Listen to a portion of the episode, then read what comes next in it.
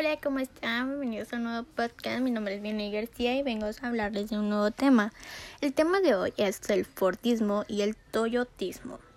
Primero que nada, lo más importante que debemos realizar es que un rasgo principal de cada uno de ellos o de los dos modelos que apuntan pueden tener un énfasis en las diferentes maneras que tienen uno entre otro aunque señalamos también algunas similitudes y características compartidas, lo cual estos modelos son más tradicionales de ambos es el norteamericano, lo cual debería de ser uno de los enmarcados como más producción masiva, ya que si concordamos con esto, lo que mencionaba Nefa decía que tenía varias fases en la historia, tanto económica dentro de los países capitalistas ¿Qué pasaba con esto en sus primeras etapas?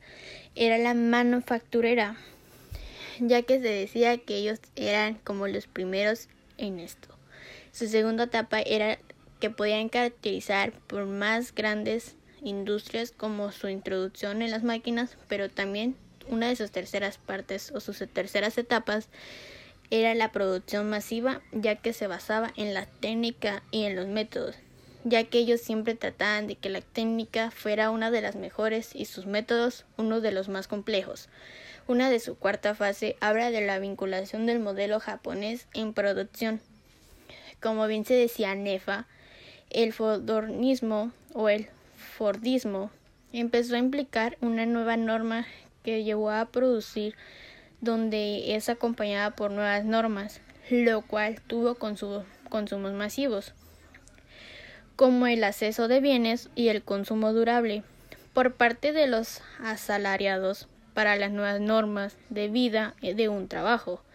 En otra parte, sus principales características, como bien lo mencionamos, es el modelo norteamericano o Fordista, tal y como lo señalaba Batishin, ya que las formas en las que se relaciona particularmente es entre los trabajadores, donde se debe difundir entre ellos la eficiencia y la eficacia en las tareas, lo cual hacía que contribuyeran los trabajadores y la competitividad de la empresa, como bien tiene que tener varias evaluaciones de cómo poder desarrollarse el trabajo, cómo organizarla y bien al final debemos de conocerla a través de, de un salario o si no por la carrera Así se hace de una manera más iniciativa de parejas, o sea, con un trabajador y entre otro. Si ya que buscan asimilar la demostración con un éxito personal, alcanzando cada uno de sus esfuerzos. Pero a qué se debió el modelo Fordista?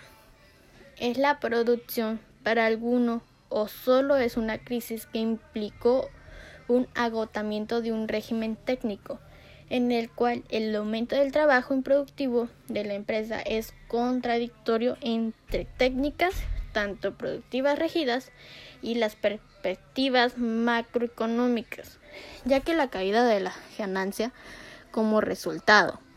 Pero otro de los factores es la elevación de costos salariales, sin necesidad de un aumento simultáneo de productividad. Pero cuando el Fordista norteamericano entró en crisis, surgieron otras alternativas dentro de la organización. Lo más exitoso fue que el modelo japonés, también conocido como Toyotismo, ya que el Toyotismo hacía la cronología que tenía NEFA corresponde a una de las cuartas fases del desarrollo de un país capitalista ya que inició en los años 80, una de sus principales características era el trabajo en equipo o trabajo en grupo, conocido como el sistema justo a tiempo o just time. El justo tiempo es realizar tu trabajo a un determinado tiempo, que si tú tienes un trabajo a realizar de aquí al primero de mayo, primero de mayo, pues tendría que estar ese día no más tiempo. Si tienes que realizar un trabajo de aquí, una producción de dos horas y la realizas en tres, no es conocido como just time.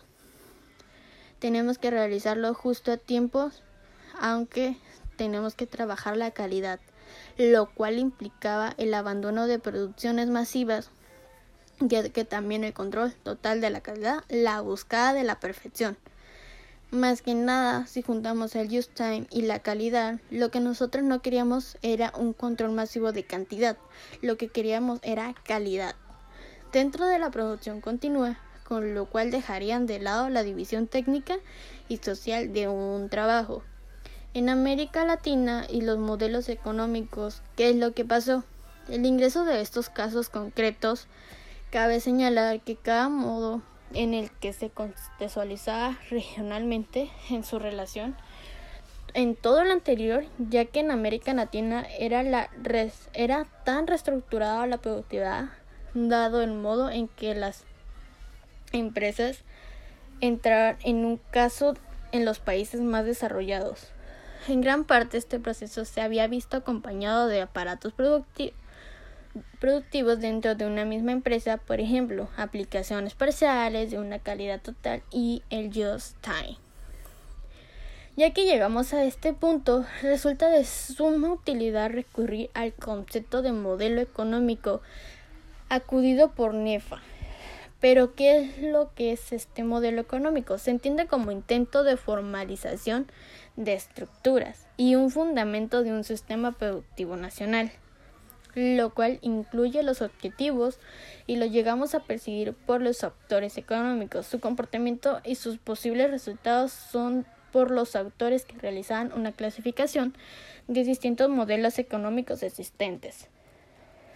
Pero se hallaba tan presente en Bolivia las características propias del modelo que los autores han dado a llamar el arrastrado por la inversión extranjera directa o Lógicamente, es mencionado el peso de las empresas transnacionales en el país. De esto se deriva cualquier incorporación de bienes de producción o insumos de un modo, ya que tenemos registrado y se obtiene facilidades y ventajas impositivas, en consecuencia por la producción destinada de ciertos comercios exteriores y no por el mercado interno. Se observa la formación que son claves económicas que implicaban muy leve el impacto sobre el resto de la economía y hacían que se integraran productivamente. Y el hecho de que esto fue mayor, en parte de los excedentes a partir del estímulo se crearon o se creaban por parte de empresas capitalistas nacionales. Pero bueno, esto fue lo que pasó en Bolivia. Pero bueno, sin duda podemos extraer valiosas conclusiones de todo esto porque si damos a entender es un presente trabajo en lo cual se tiene que hacer validez y no solo se debería de aplicar un modelo de un cierto análisis propuesto, sino que deberían de tener bastantes modelos de organización productivos en los estadounidenses de Fordistas y Japón y de japoneses toyotistas lo cual a este punto estos llegaron a tener como en conclusión realmente experiencias o horas diferencias o compatibles. Pero bueno, a pesar de todos los hechos que habían pasado desde lo teórico, tanto la práctica contrasta, es que los sistemas llegaron a tener una organización de procesos de trabajo muchísimo más claros. Pero bueno, esto fue lo que pasó y la verdad es demasiado importante conocer un poquito de estas historias realmente son demasiado interesantes, la verdad había demasiada información, pero bueno, no se puede poner todo dentro del podcast. Pero bueno, los veo la próxima semana con un nuevo tema y los espero el próximo día. Adiós.